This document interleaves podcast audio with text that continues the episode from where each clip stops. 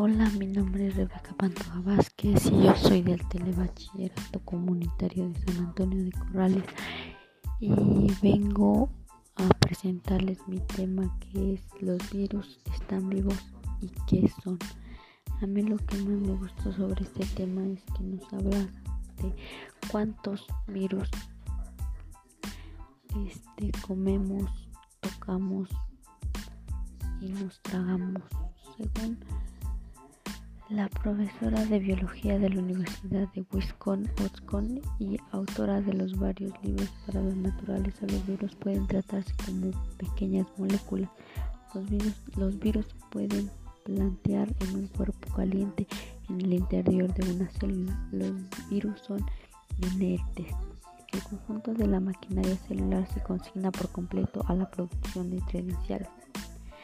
A mí lo que más me gustó fue que me enseña la mayoría de virus que hay en el mundo y cómo los investigan y quiénes los investigan.